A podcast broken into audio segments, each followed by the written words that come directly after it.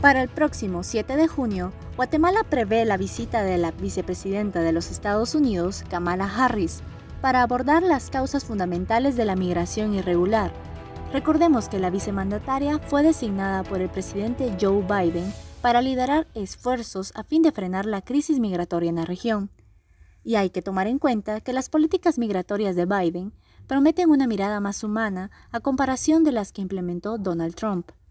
En diversas ocasiones, Harris ha recalcado en el interés de Estados Unidos para apoyar a los países en enfrentar las causas de migración como la creciente violencia y la falta de oportunidades laborales, pero principalmente la corrupción.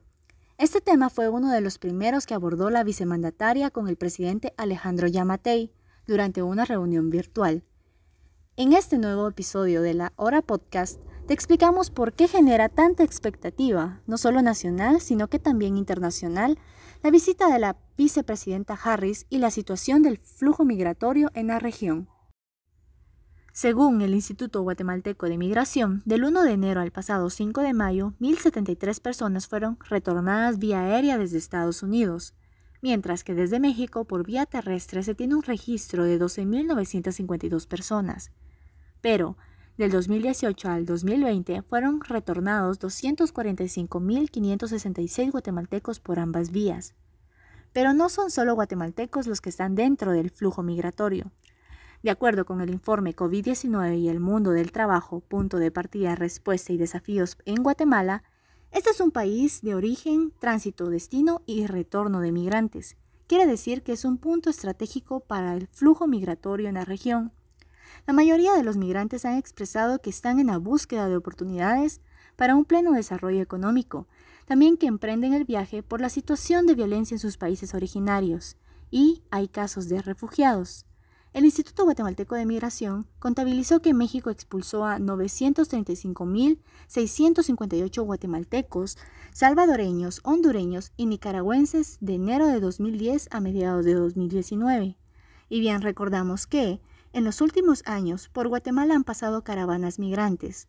Sobre esta refiere Ligia Reyes, psicóloga de la Casa del Migrante en Guatemala.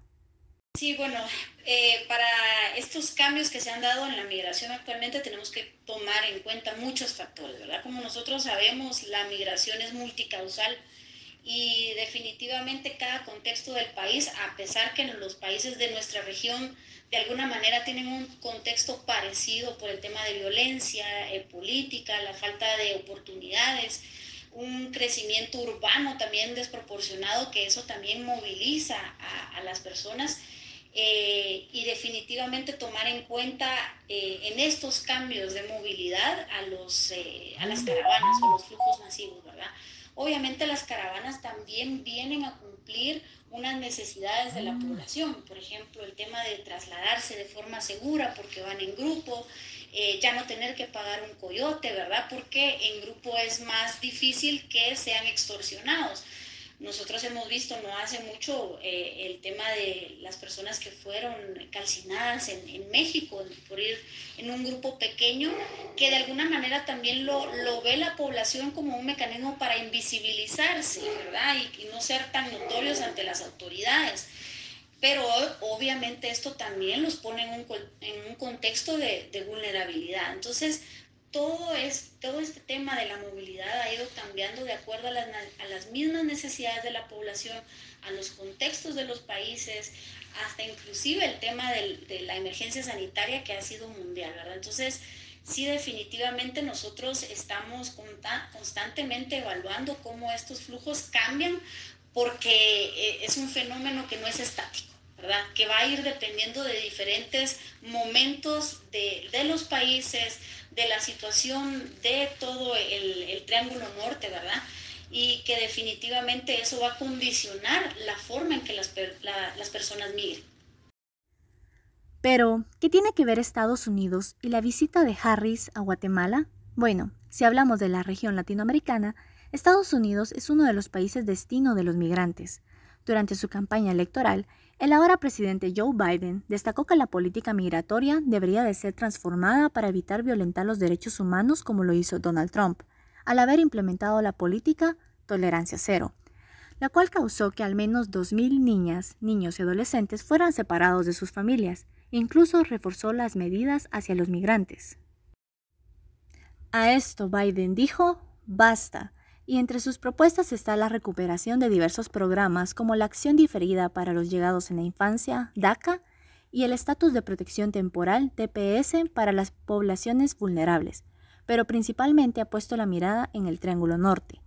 A principios de abril, Ricardo Zúñiga, enviado especial para el Triángulo Norte, visitó Guatemala y sostuvo diálogos con el gobierno y diversos sectores de la sociedad sobre las causas de la migración irregular, durante estas reuniones destacó la importancia del Estado de Derecho para ayudar a crear condiciones dignas de vida como la creación de empleos y la atención a la salud y educación, partiendo de la lucha contra la corrupción.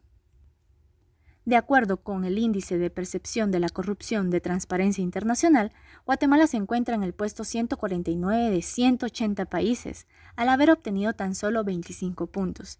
Además, está entre los cinco países considerados más corruptos en América. En este sentido, no es de extrañar que la vicepresidenta Kamala Harris desea abordar el tema de la corrupción en Guatemala. En la reciente conferencia anual de Washington sobre las Américas, la vicemandataria se enfocó en la corrupción y sus efectos en los países del Triángulo Norte y Centroamérica, enfatizando que limita el acceso de oportunidades de los ciudadanos. Esto fue La Hora Podcast. Para saber más sobre la coyuntura nacional e internacional, síguenos en nuestras redes sociales, Facebook, Twitter e Instagram como La Hora GT.